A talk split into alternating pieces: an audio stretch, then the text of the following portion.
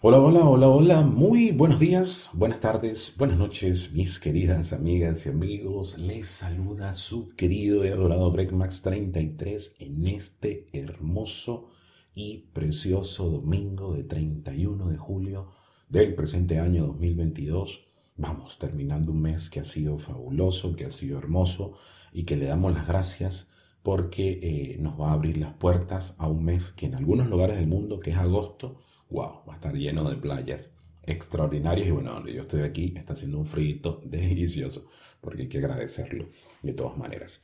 Este servidor Greg 33 se llena de dicha en este día domingo para poder compartir información de calidad y poderosa en este podcast llamado 10 minutos de amor. Bueno, el día de hoy no va a ser menos importante el gran tema que vamos a hablar porque definitivamente esto es algo que las personas tienen que entender de entrada cuando van entrando a una relación. Y es algo de que yo pregunto más que todo en mis programas de Hablemos de Amor todos los días jueves a las 8 de la noche y entre amigos a las 8 de la noche en el canal o la fanpage de The 100 Days Academy en Facebook. Y obviamente ahí agregamos ciertos elementos de valor en lo que tiene que ver en mi canal de Instagram, arroba gregmax33. Entonces, este tema, ¿por qué digo que es importante? Porque la libertad de las relaciones, que es el tema del cual vamos a hablar el día de hoy, es la clave fundamental de una buena gestión dentro de una relación. Y es lo que lo va a hacer que sea más longeva. Ojo, la libertad de las relaciones, aquí vamos a establecer un patrón inicial bien marcado, no significa entrar en los linderos del el libertinaje. ¿Por qué? Porque la libertad conlleva a que tú, dentro de tu libertad propia, hay linderos que tú no puedes romper. Es tan sencillo como eso. Las personas creen que la libertad es ilimitada y la libertad no es ilimitada. ¿Ok? Eso de entrada. Y obviamente aquí van a entrar filósofos, aquí van a entrar haters, aquí van a entrar personas que van a decir, no, pero es que libertad con límites no es libertad. Vamos yo siempre pongo eh, una metáfora muy poderosa a la hora de decir cómo funciona la libertad.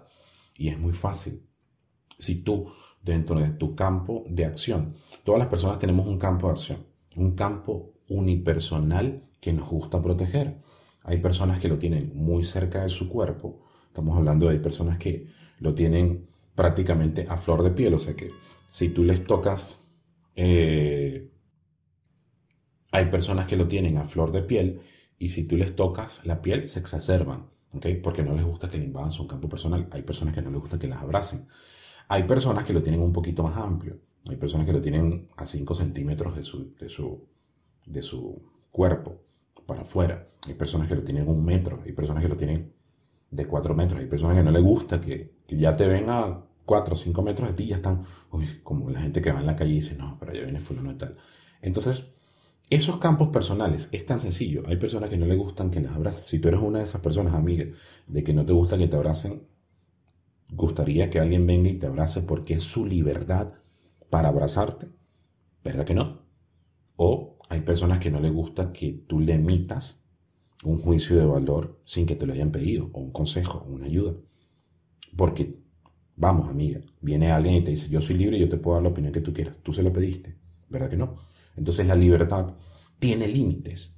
La libertad tiene linderos de acción, donde tú en esos linderos de acción puedes amplificarte. Y vamos, lo ponemos así de simple.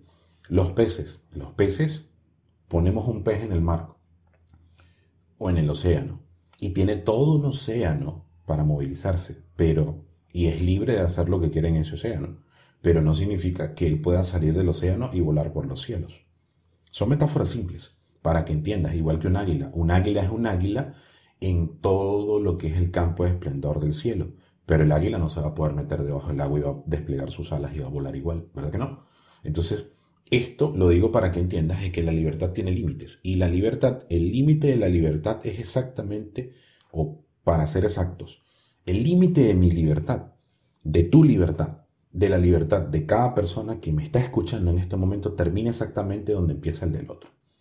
Entonces eso quiere decir que la libertad viene de la mano con otra cosa, viene de la mano con la responsabilidad. Entonces cuando tú entiendes eso, tú cuando entres en una relación sabes que tú eres libre de hacer ciertas cosas, ciertos accionares, cierta amplitud, ¿ok? Pero no significa de que tú vas a coartar la libertad de la otra persona para reventar eh, la situación.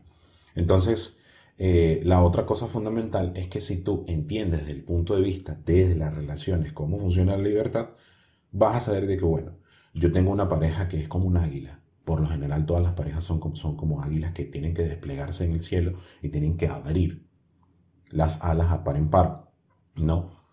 Si no te permiten hacer esto dentro de una relación, definitivamente no estás haciendo nada ahí, amiga mía.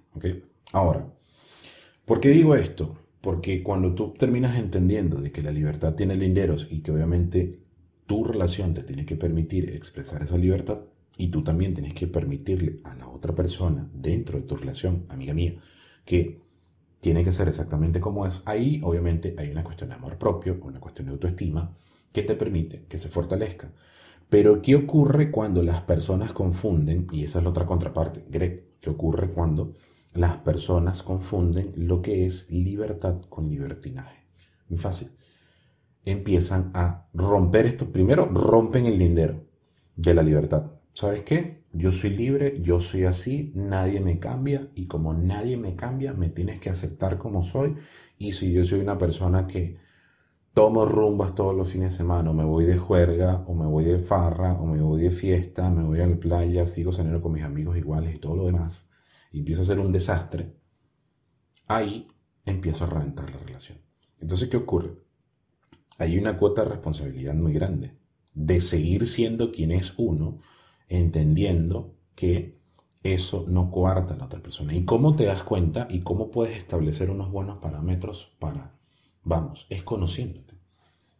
Si tú te conoces, si tú sabes cuál es tu amor propio, si tú sabes cuál es tu nivel de autoestima, si tú sabes cuáles son tus valores, si tú sabes cuáles son los metaprogramas que te hacen funcionar, si tú sabes cuáles son tus hobbies, si tú sabes, cuáles son las cosas que te gustan y cuáles son las cosas que no te gustan y sabes comunicarlas, créeme que vas a tener una relación exitosa. ¿Por qué? Porque vas a saber establecer patrones, porque vas a saber establecer y expresar cosas vas a tener una buena comunicación y lo que yo siempre he dicho, dentro de toda relación hay tres pilares fundamentales que sustentan la relación, que es la admiración, el respeto y la comunicación.